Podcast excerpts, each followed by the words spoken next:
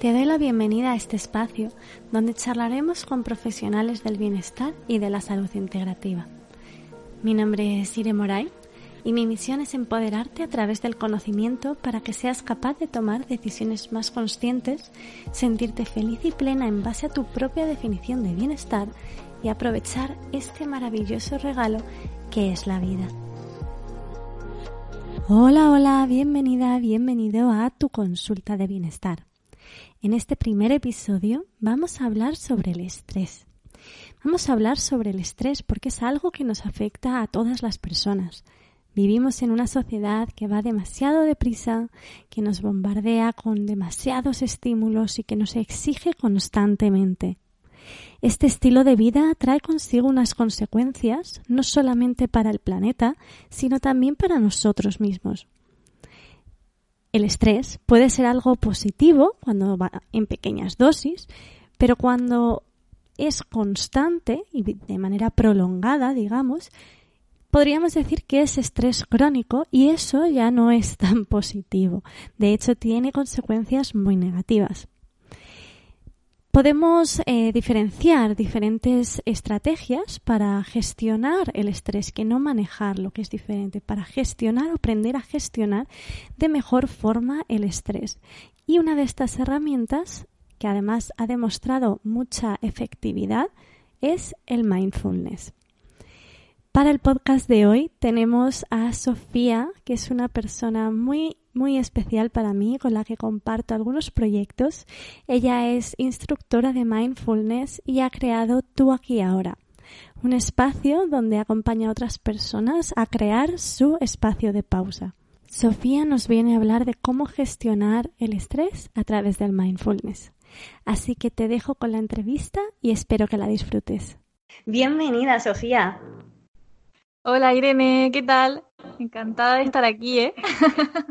Muchas gracias por venir y dedicar este ratito a compartir tu conocimiento si te parece, em, podríamos empezar hablando un poquito sobre ti para que la gente te conozca y mm, creo que podrías contar un poco tu trayectoria y tu historia hasta llegar a dedicarte a lo que hoy te dedicas. Vale, pregunta difícil, ¿eh? Porque esto de resumir una trayectoria tan larga a mí me cuesta mucho, pero voy a intentarlo.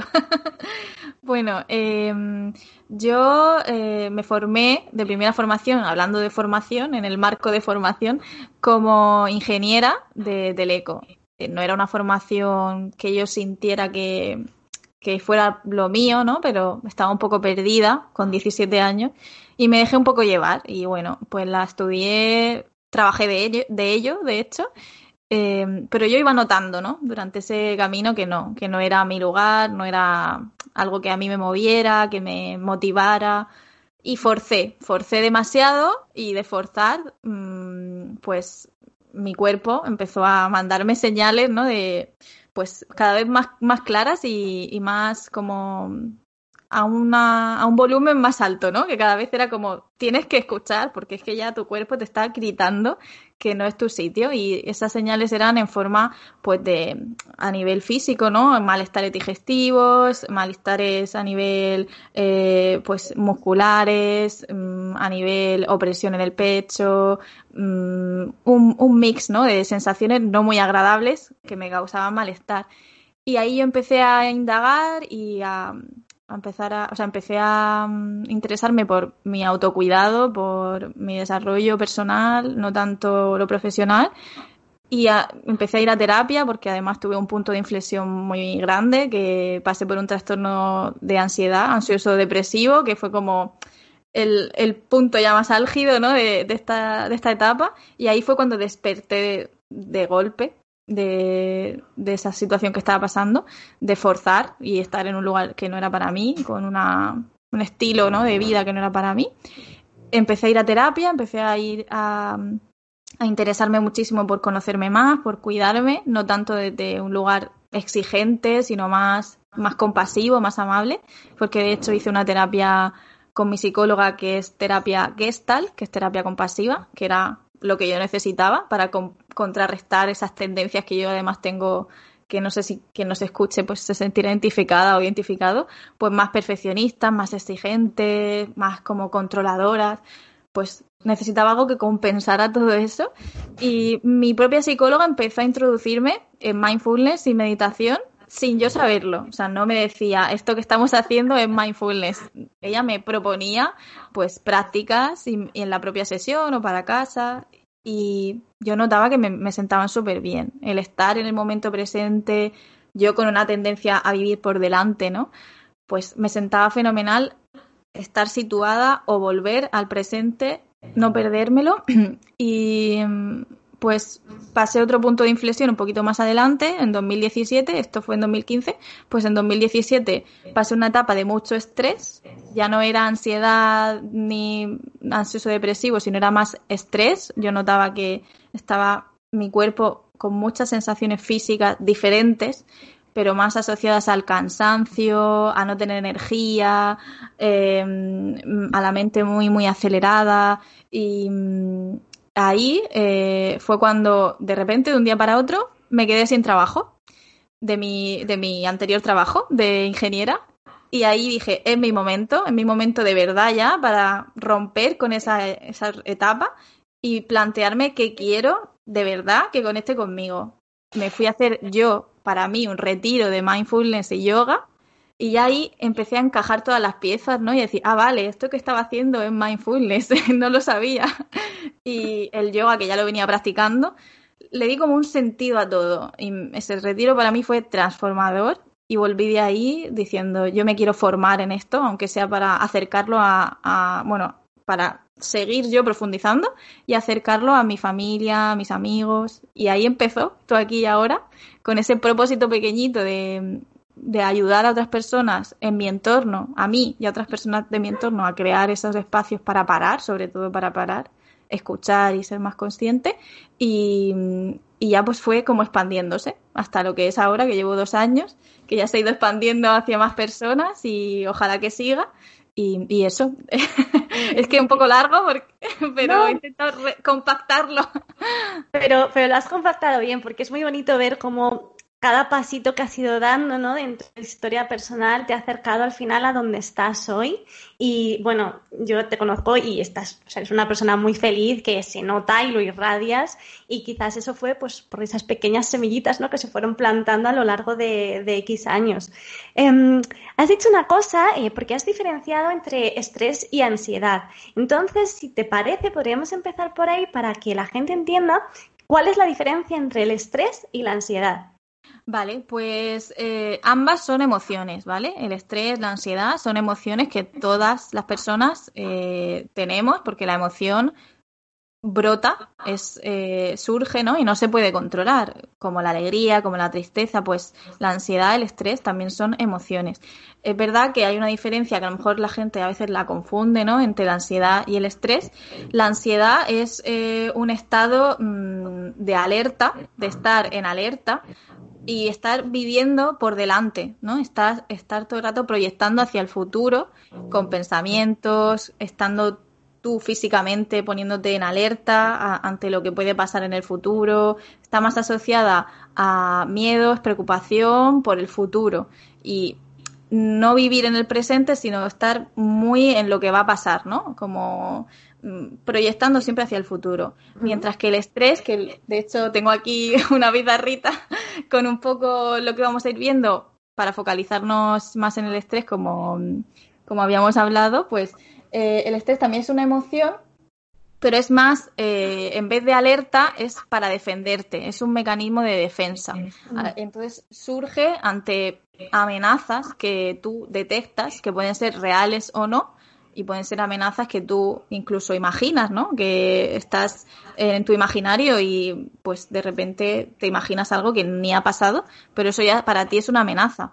Pero si nos remontamos a algo más tangible, el estrés es súper una emoción muy como muy de, la prehistoria, ¿no? De cuando el típico león o animal persiga a, una persona eh, y lo acecha, pues tú te pones en mecanismo de defensa de, pues, ¿qué hago? ¿Lucho? ¿No? ¿Me, me enfrento o huyo? Pues el estrés es todo eso que se despierta, ese mecanismo de defensa, y es una reacción natural como en el cuerpo que, que, que brota naturalmente y no se puede controlar. Lo que pasa hoy en día es que esas amenazas, que antes eran un león físico tangible, pues ahora mm, muchas veces son amenazas que, pues eso, imaginamos, eh, no son de tanta, de tanto peso, pero le damos mucho peso, o mm, acumulamos muchas amenazas y al final, pues, nos desbordamos, ¿no? y estamos todo el rato estresados por eso. Podríamos decir, para, para, aclarar un poco, a ver si me ha quedado claro, podría ser que la ansiedad se proyecta más hacia el futuro y en cambio el estrés sucede algo más en el presente cuando tú percibes una amenaza. Sí, sí, se podría decir que sí. Vale, vale. Muy interesante, ¿no? Porque al final, eh, ¿quién no tiene estrés hoy en día, no? La cuestión es eh, cómo saber si tienes estrés, ¿no? Eh, ¿Cómo saber si ese estrés, digamos, te está afectando o, cómo saber si, si, es hora de poner la atención en ese, en, ese estrés? Vale, pues, ¿cómo saberlo? Mm, para saber que tienes estrés, para reconocerlo, ¿no? Em, es, en cada persona se muestra de una manera distinta. El estrés, como es una emoción, pues brota a nivel fisiológico, es una reacción natural del cuerpo y a nivel eh, físico hay un desequilibrio. Tú cuando tienes estrés, tu cuerpo se desequilibra, se desequilibra y prioriza al final funciones, ¿no? Como eh, importantes como si estuvieras en ese momento de hay una amenaza, me tengo que defender o luchar. Entonces prioriza diferentes funciones y otras las inhibe para que, porque no son importantes en ese momento. Hay un desequilibrio a nivel físico. Entonces, hay unas eh, sensaciones corporales que, que, son adaptativas. Es decir, que cuando tú las sientes, hay un momento que, en el que, que o, que la, o que están sucediendo en ti, pero después de ese, desequilibrio vuelves a equilibrarte. Es decir, hay un momento X para esas eh, funciones que se activan y otras se inhiben. Y cuando ese momento de estrés pasa, si tú lo has gestionado, pues vuelves como a tu equilibrio normal y a tus funciones corporales normales, ¿vale? Eh, es decir, un estrés, bien, un estrés bien gestionado, pues te permite recuperar el equilibrio. Y un estrés mal gestionado, pues genera desgaste. Lo que me preguntabas de las eh, de cómo lo podemos percibir, ¿no? El estrés. Pues en dos diferentes planos o dimensiones eh, de ti, pues a nivel mental, a nivel corporal o a nivel emocional se puede percibir.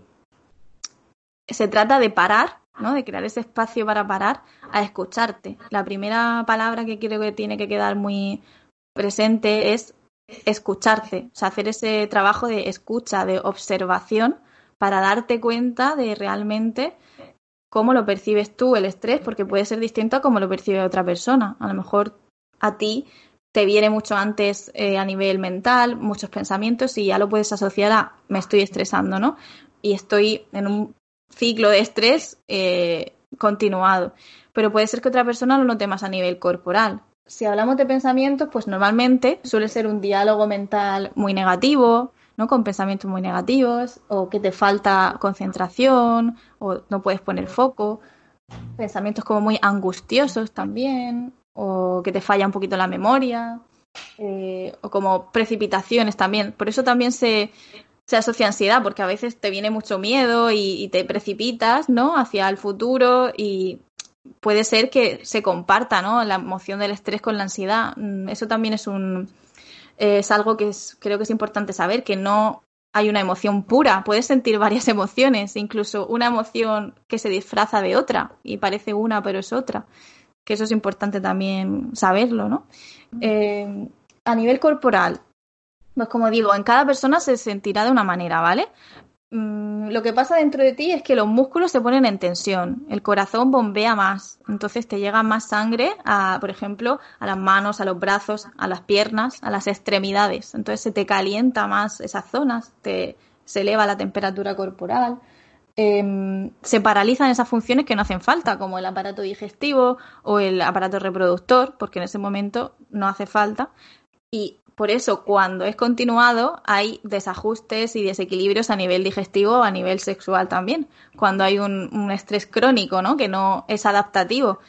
Em, yo, como sensaciones extras, ¿no? Que tú puedas notar, por ejemplo, yo en mí, yo noto que se me seca la boca, como que tengo mm, la boca seca, eh, a nivel tensional, ¿no? Sobre todo en la zona del cuello, espalda. Es que en cada persona se va a reflejar de una manera, ¿no? Es escucharte, por eso es tan importante escucharte y observarte. Me han contado personas que no notan en las rodillas, como que se le bloquean las rodillas a veces. Es una, un trabajo de observación y escucha de, de escribir mira, pues he, detectado esto, esto y esto y lo asocio a mi situación de estrés. Y ya para la próxima, pues eres más consciente, ¿no? Te das más cuenta. Y como te decía también, el estrés puede ir ligado a otras emociones. No tiene por qué ser únicamente estrés. Eh, puede estar asociado a tristeza, a rabia, a ira, eh, a, a sentirte irritada. Entonces, pues también darte cuenta, ¿no? De cuando te sientes así, si eso, eso te genera estrés. Esto es un poco un, rollo ahí para explicarlo, un poco largo, pero se traduce todo a, o se resume todo a observación y escucha, para darte cuenta de cómo te sientes tú y si lo identificas con, con sentirte estresada o ante esa amenaza. Claro, es que me parece muy interesante también esto que dices, ¿no? Porque se vive últimamente como muy en piloto automático, ¿no? Entonces realmente como que si tú no paras, no vas a ser consciente de que tienes ese estrés y por tanto no vas a poder poner eh, las medidas para gestionarlo, digamos, ¿no? O sea que el primer paso sería parar, ¿no? Totalmente. Primer paso, incluso antes de parar, permitirte parar, porque como tú dices, eh, como vivimos tan en automático, tan en el modo hacer tarea, conseguir objetivos, el darte el permiso de parar suele ser lo más difícil. Entonces, permitirte parar y luego ya una vez que paras, hacer ese trabajo de escucha, observación, que puede ser en tu día a día, pero es verdad que propicia mucho más el parar meditando o practicando mindfulness porque estás mucho más hacia ti, ¿no? Hacia adentro y puedes escucharte mejor que si estás durante tu día haciendo otras cosas e intentas escucharte y observarte porque tienes otros estímulos que te van a distraer al final. Justo mi siguiente pregunta iba en torno a esto, ¿no? Al mindfulness. Y es, eh, bueno, ¿qué es esto del mindfulness? ¿Cómo puede ayudarnos a gestionar el estrés?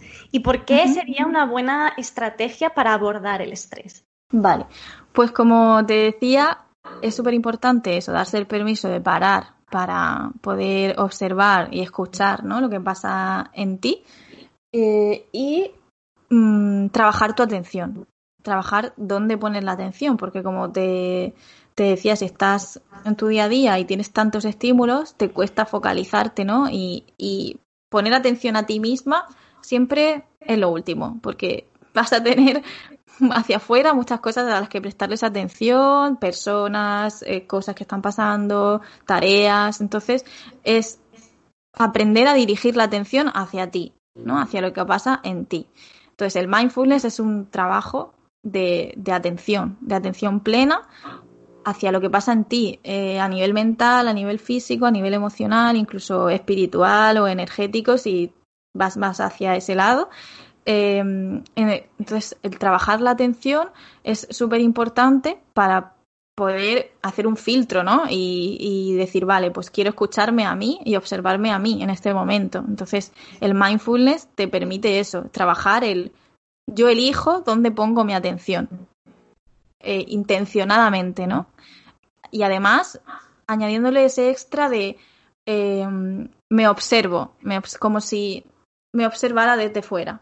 Yo tengo un yo, un mini yo que está fuera y me observo, ¿no? Desde fuera, como para distanciarte un poco de, de todo lo que pasa, porque cuando te, te, te, o sea, como te mezclas con lo que pasa en ti, te cuesta más ser como más discernir, ¿no? Entre lo que está pasando porque mm, te afecta al final, sobre todo si son cosas incómodas o desagradables. Entonces, como verlo desde fuera y ver que hay cosas agradables, hay cosas desagradables o hay cosas que, bueno, que no son ni agradables ni desagradables, te ayuda como a ese periodo de escucha y, y observación esa intención observadora con distancia, como un mini yo que está desde fuera, o yo me lo imagino muchas veces como una luz, ¿no? Que me enfoca, me enfoca desde fuera, ayuda muchísimo. Eh, y luego la actitud que decía al principio, la actitud compasiva, amable, de dar por hecho que te vas a juzgar, que es nuestra tendencia, ¿no? Juzgarnos, exigirnos mucho, querer que todo para allá o para ayer y esas cosas, pues tener en cuenta que eso va a pasar y eh, mm, potenciar mucho los mensajes amables, el diálogo más amable hacia ti, más paciente, más amoroso. Eso sería súper importante también. Eh, añadido, ¿vale?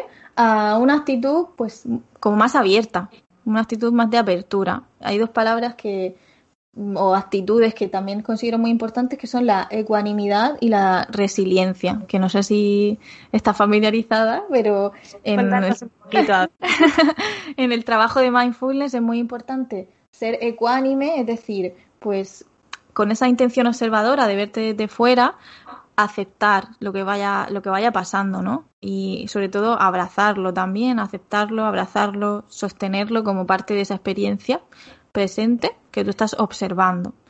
Em, no intervenir como hacemos siempre, que es em, reaccionando, ¿no? Cuando ocurre algo, poniendo un ejemplo muy sencillo, cuando a ti te pica algo, pues tu reacción automática es, rascarte. No te paras a observar cómo es ese picor, qué sensación te produce, que normalmente es un poco desagradable, ¿no? Pero no es algo que te tengan que amputar ninguna parte que te pique, quiero decir, que es algo pues llevadero, ¿no? Que tú puedes observar ese picor aunque te desagrade un poquito. Eh, pues se trataría de ese no intervenir, no reaccionar, el poder observar te pongo ese ejemplo como desagradable, ¿no? Porque lo, agradable cuesta menos observarlo, pero normalmente estamos más en ese trabajo de observar lo desagradable. El no reaccionar sería no, no rascarte, ¿no? Pues cuando observas algo en ti, no intentar aliviarlo al, al, justo al momento que lo sientes, sino observarlo, observarlo con esa distancia y con esa actitud más amable. Por ejemplo, a mí hoy, esta mañana, me molestaba la tripa, ¿no? Un poquito pues he meditado, me he puesto las manos ahí en la, en la zona y he intentado de verdad que a lo mejor alguien puede juzgarlo, ¿no? Porque es la tendencia que hace esta, ahí hablándole a su barriga. Pero yo de verdad que es creer también en el poder de tu mente, en, en proyectar esas palabras hacia ti, amables, hay una diferencia vamos, ahora no me duele, es verdad que ha pasado un rato ya, pero como decir, vale, pues abrazo y acojo ese, esa molestia. ¿Cómo es? ¿Cómo la siento? ¿Dónde la siento?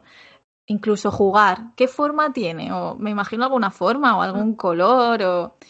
Y así amabilizas más esa relación con lo desagradable. Entonces, mm. igual con el estrés y con lo que te produzca el estrés. Más o menos. Sí, y la resiliencia, ¿no? Que ah, teníamos aquí. Eso es. La resiliencia es, pues eso, ante, ante situaciones pues adversas, ¿no? O pues que cuestan, pues mm, va un poco ligado, como aceptar esa, esa situación y empezar, puedes empezar por situaciones pequeñitas, ¿no? Que no te cuesten, situaciones pequeñas eh, de incertidumbre o de eh, adversidad pequeñitas, que no sean algo muy mm, que te trastoque mucho ¿no? en tu día a día, que tú puedas decir, venga, pues me trabajo ahí la resiliencia en una situación adversa que a lo mejor no, no es como me gustaría que fuera, pero puedo trabajarme el, el, estar ahí en esa situación adversa y el adaptarme a esa situación adversa e incluso ver la oportunidad ¿no? de esa situación y confiar en que no es para siempre, que no va a durar para siempre, que tiene un inicio y tiene un fin, que es impermanente como todo en, en la vida. Y yo siempre pongo ejemplos pues muy sencillitos como por ejemplo, a mí mmm, soy un poco a veces mmm, olvidadiza y se me olvidan cosas, ¿no? para, por ejemplo, tengo que llevar X cosa importante, eh, imagínate en el bolso, ¿no? Tengo que llevarme, mm, no sé, un cacao de labios, pero no es algo 100% imprescindible. Entonces, como eh, mm, decir, vale, voy a confiar, eh, un voto de confianza en, mm, ¿me lo habré echado? ¿No? Bueno, pues voy a sostener esa incertidumbre hasta que, imagínate, hasta que vaya a necesitarlo. Y cuando llegue ese momento, abro el bolso. ¿Está? Sí, ¿no? si no está, pues como que he sostenido en el tiempo esa situación como adversa, amigable, ¿no? De no me he llevado el cacao y acepto. Si está, bien. Y si no está, ok, pues lo acepto y pues otro día prestaré más atención. Eh, es como una situación adversa para mí, amigable, que no me genera mucho impacto o nada, pero estaría bien tener el cacao porque me gusta tenerlo, pero si no está, pues no pasa nada. Pues empezar a trabajar esas situaciones pequeñitas para luego extenderlo a situaciones más grandes, claro. O sea, es como, sí, como trabajar esa impermanencia, ¿no? Que al final la vida es impermanente en sí, ¿no? Entonces, eh, es un trabajo muy interesante para afrontar el día a día, quizás, ¿no? Total. Y fijarte en la naturaleza. La impermanencia, yo siempre lo digo, fijarte en la naturaleza, en sus ciclos, en que todo cambia, en que todo, pues eso, se va transformando. A mí me ayuda también mucho a esa resiliencia, a, a fortalecerla, mmm, porque eso, en cualquier situación adversa, no es, no es para siempre. Tiene un inicio y tiene un fin, no va a durar para siempre. Como todo. Y ahora imagínate que yo, ¿no? Yo quiero empezar a gestionar mi estrés. Eh, me he dado cuenta, he, he, parado, ¿no? Y he dicho, uy, tengo que poner un poco de foco aquí. Eh, ¿Qué me recomendarías? Porque yo sé que tienes varias formas, ¿no? De, de, de trabajar, tienes un, diferentes sí. servicios y yo sé que este año además has sacado algo online que me ha parecido súper chulo. Entonces, bueno, cuéntanos un poco de qué forma cualquier persona, cuando ya quiere empezar a trabajar el mindfulness o a gestionar su estrés, ¿qué podría hacer? Vale, pues yo siempre recomiendo mmm, empezar pequeños pasitos, algo progresivo. Siempre lo digo que cualquier hábito, para mí hay que empezarlo de manera progresiva, pero un hábito que nos cuesta, como es en esta sociedad, parar, ¿no? Y mirar más hacia adentro y no hacer, porque al final se trata de no hacer nada, se trata de observar, pues siempre invito a que se empiece muy poquito a poco. Yo tengo como cuatro tipos de cuatro tipos de prácticas que yo mmm, voy recomendando progresivas, que puedes empezar por ejercicios sensoriales, que no es más que despertar tus sentidos durante tu día, despertar tus sentidos mientras, ¿no? Estás en situaciones cotidianas, como puede ser, pues, desde que te levantas, ¿no? Esa higiene inicial, eh, diaria, desayunos, tema, o sea, el momento comer, momento vestirse, momento tareas de casa, eh, todo, en esos momentos, eh, activar sentidos y decir, pues, intencionadamente voy a activar el sentido del tacto, cómo estoy sintiendo lo que estoy tocando, qué rugosidad o textura tiene, eh, tacto, pues oído que estoy escuchando, pues así con todos los sentidos, ¿no? Incluso la vista, que tú en la vista te puedes enfocar o desenfocar, tú puedes mirar algo, siempre pongo el ejemplo del dedo, tú puedes mirar el dedo, solo el dedo y ver lo de detrás desenfocado o puedes abrir, ¿no? La, la visión y ves todo. Pues como en la vista también puedes enfocarte en algo o abrirlo a todo. Ese sería como el, por lo que yo empezaría, despertando los sentidos que además te sitúan en el momento presente. Porque lo que ocurre, lo que percibes en tus sentidos, lo percibes aquí y ahora, en este momento. Luego yo invito también a seguir por hacer tomas de conciencia, esos darte cuentas, como esos clics, como si hicieras una foto, ¿no? Una captura mental, o también invito siempre a hacerlo por escrito, porque te ayuda más a distanciarte de lo que estás eh, pues registrando o capturando y diferentes, ¿no? Yo desde capturar o registrar momentos agradables, desagradables mmm, o neutros o momentos de agradecimiento, aprendizajes, eh, sensaciones corporales, ¿no? Que eso iría muy ligado al estrés, qué voy sintiendo durante mi día en mi cuerpo. Siempre invito más a escribirlo porque además luego queda ahí y, y lo puedes leer, ¿no? Pero si no tienes tiempo, pues como si hicieras una foto. Me siento así, le hago una captura y me doy cuenta. Es como me doy cuenta, hago una foto. Y luego ya iríamos más hacia meditaciones en sí, mindfulness, que pueden ser meditaciones informales, eh, que son pues muy cortitas y si es verdad que creas ese momento para hacerlo, que yo invito a que sean pues al despertar o durante el día, eh, hacer una pequeña pausa como romper, ¿no? Con lo que estés haciendo o antes de dormir que esos, esas meditaciones pues invito a llevar tu atención a lo que pasa aquí y ahora, que también son los sentidos o tu respiración, tus latidos, más mirada hacia adentro, ¿no?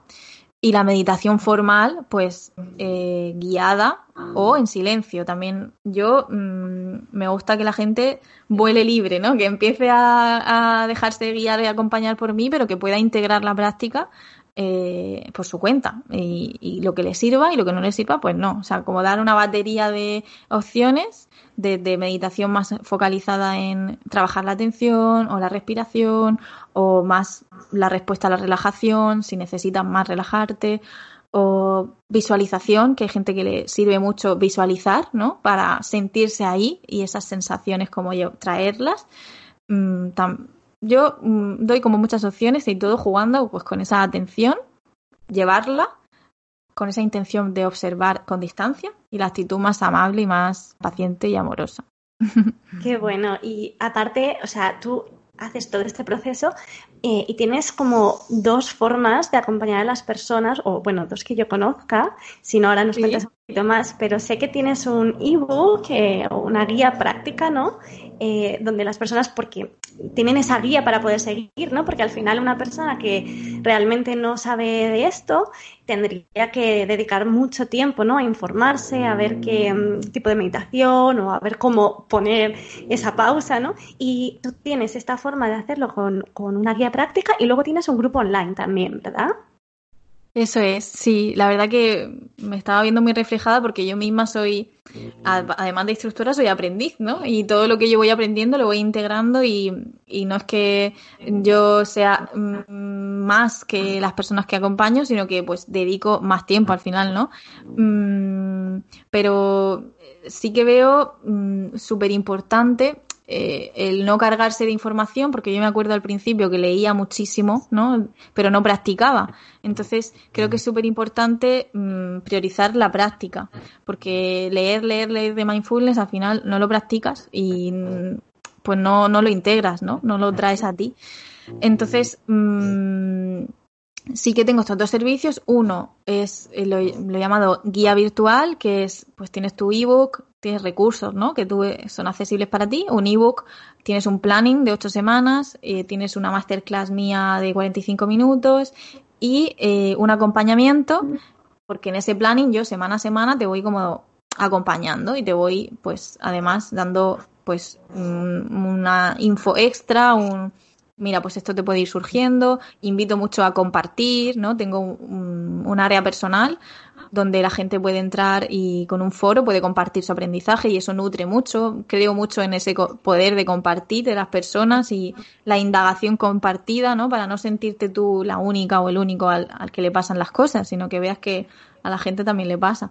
Y luego el grupo, pues tiene todo eso incluido que te he contado, más sesiones en vivo, una a la semana. Entonces estamos haciendo una a la semana en el que nos conectamos, o sea, en la que nos conectamos todas y mm, hacemos práctica guiada en vivo, mm, compartimos, indagamos allí mismo y pues nos acompañamos entre todas y pues más motivación, ¿no? Para conectar entre personas y ver, pues precisamente eso, que no es la única a la que le pasa, que a lo mejor te cuesta gestionar el estrés o la ansiedad o te cuesta dormir o pues la mente va por un lado y tú por otro y pues eso, esos serían los dos servicios. Yo veo clave la guía, acompañamiento, eh, más que tienes que hacer, ¿no? Tienes que hacer esto, sino guiar y acompañar, porque cada proceso además es diferente y pues cada persona está en un punto y necesita unas cosas y dentro de ese de, ese servicio grupal también tengo el individual, ¿no? Que me centro 100% en la persona, pero en el grupal no dejo de lado la guía y el acompañar porque para mí